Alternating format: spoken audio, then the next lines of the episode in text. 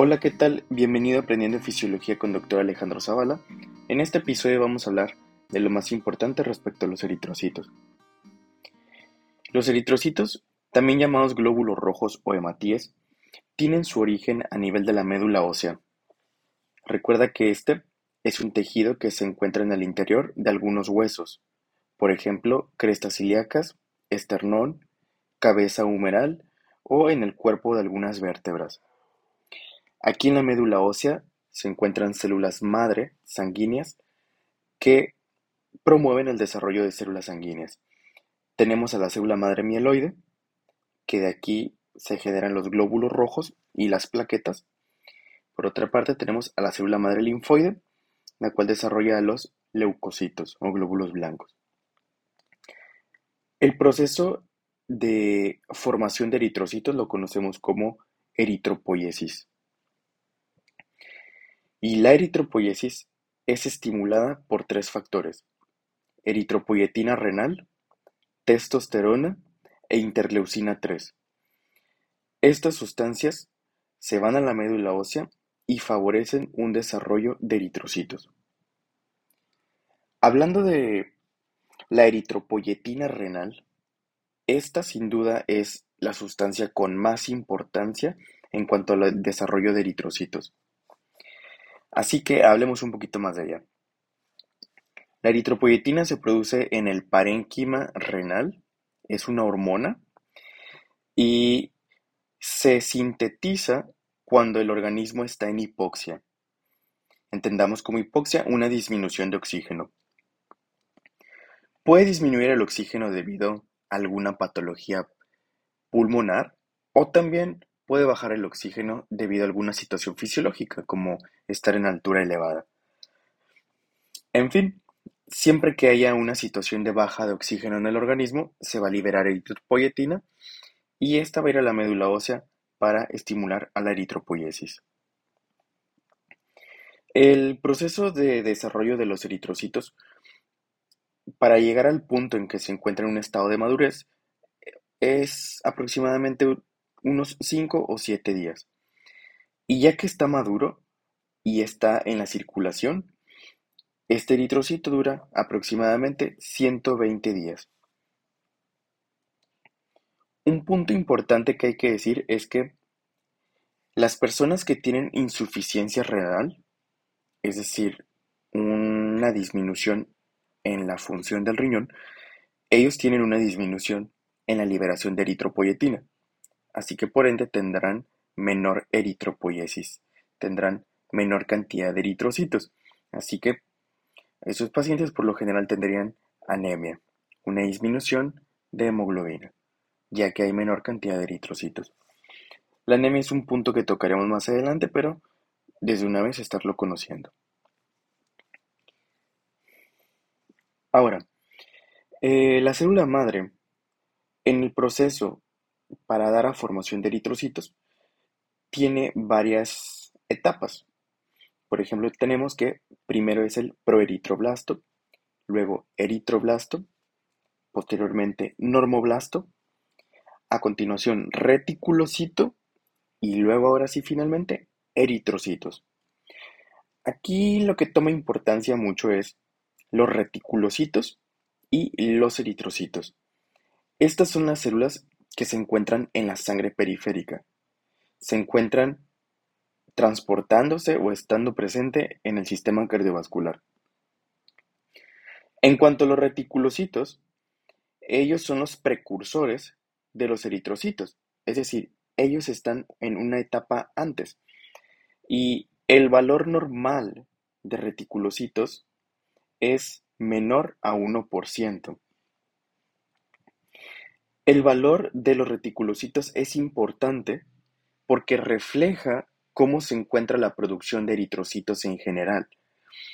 Por ejemplo, si en una persona encontramos reticulocitos incrementados, lo que nos debe hacer pensar es que tiene una formación de eritrocitos acelerada. Su médula ósea está acelerada y trabajando de más. Por otra parte, si no tenemos reticulocitos, es decir, un valor de cero, reticulocitos, nos indica que por alguna razón la médula ósea no está haciendo eritropoyamiento en los niveles de reticulocitos, nos debe hacer pensar que tiene mucha producción de eritrocitos, sí, pero por alguna razón de fondo. O sea, puede que está compensando alguna anemia que tiene ese paciente o algún trastorno. Y meramente está haciendo una compensación. Ahora, el eritrocito en su interior contiene una proteína que se llama hemoglobina y esta proteína permite que el eritrocito cumpla sus funciones, las cuales son un transporte de gases. El eritrocito, cuando pasa a nivel de los alveolos pulmonares, agarra al oxígeno, lo une a la hemoglobina y lo transporta por el torrente circulatorio. Y ya cuando está en los tejidos, ahí le libera al oxígeno para que lo pueda utilizar el tejido. Aquí mismo en los tejidos periféricos, el eritrocito es capaz de captar al CO2 que están produciendo como desecho los tejidos. Y entonces, gracias a la hemoglobina, se agarra al CO2 y se lleva por la circulación venosa y se elimina a través del pulmón mediante la expiración. Esta es de las funciones más importantes del eritrocito, el transporte de gases y que le pueda llegar oxígeno a tus neuronas, a tus músculos, a todas sus células en general. Otra función que tiene el eritrocito es regular los niveles de ácido base en el organismo. Por ejemplo, hay, hay ocasiones en las cuales hay una producción de ácido y este ácido se une a la hemoglobina y ocurre una neutralización. Es decir, la hemoglobina quita esta capacidad de los ácidos que tienen para acidificar a todo el pH del organismo en general. Así que bien, esas son las funciones más importantes. Pasemos a unas situaciones o consideraciones clínicas. Las personas que tienen situaciones donde hay hipoxia constante, vamos a encontrar en ellos un incremento de eritropoyetina, por ende un incremento de reticulocitos y un incremento de eritrocitos. Y estas personas tendrán mucha, mucha cantidad de eritrocitos a nivel de la sangre y esto es algo que conocemos como policitemia, un incremento de eritrocitos. Esto hasta cierto punto puede llegar a ser benéfico para mm, ayudar a transportar oxígeno, ya que los pacientes tienen una situación de hipoxia constante. Sin embargo, todo necesita un equilibrio y si llega a haber un exceso de eritrocitos, puede cambiar la hemodinamia de la sangre. La sangre se pone muy pesada, la sangre se pone muy espesa y para el corazón es difícil estar bombeando sangre con esta calidad. Entonces te puede conllevar a problemas cardíacos como una insuficiencia cardíaca. Y en cuanto a las hipoxias, tenemos hipoxias patológicas, que es decir, son situaciones donde disminuye el oxígeno debido a que hay enfermedades, por ejemplo, alguna patología en el pulmón, en donde el oxígeno no puede ingresar adecuadamente al organismo. Entonces, personas con patologías pulmonares que los conlleven a una baja de oxígeno son personas que tendrán aumento de eritropoyetina y de toda esta serie roja.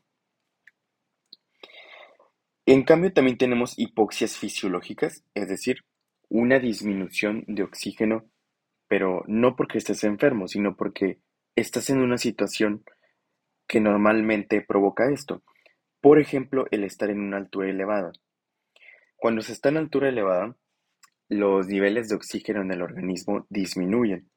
Ya lo veremos después en otros episodios, pero Tendremos entonces que hay hipoxia, esto va a liberar eritropoyetina, reticulocitos y eritrocitos y habrá policitemia. Bien, teniendo en cuenta eso entonces, pasamos a la última enfermedad que se llama policitemia vera. Esta es una neoplasia en las células madres sanguíneas, en donde las células madre están produciendo un exceso de eritrocitos. Y hasta cierto punto, estos eritrocitos pueden llegar a ser funcionales, pueden llegar a transportar oxígeno, pero en fin, es un incremento excesivo en la cantidad de eritrocitos. Por ende, habrá mucha cantidad de hemoglobina, ya que la hemoglobina está en el interior de los eritrocitos, y podemos decir que habrá mucha oxigenación. Así que, aquí en esta enfermedad, disminuyen los niveles de eritropoyetina renal. Y además, en esta enfermedad habrá un aumento en la viscosidad y en el espesor de la sangre y va a afectar a la circulación. El tratamiento es meramente oncológico, así que en cuanto a los puntos más importantes de fisiología, se ha dicho todo. Muy bien, con eso terminamos el capítulo de eritrocitos. Nos vemos en el próximo.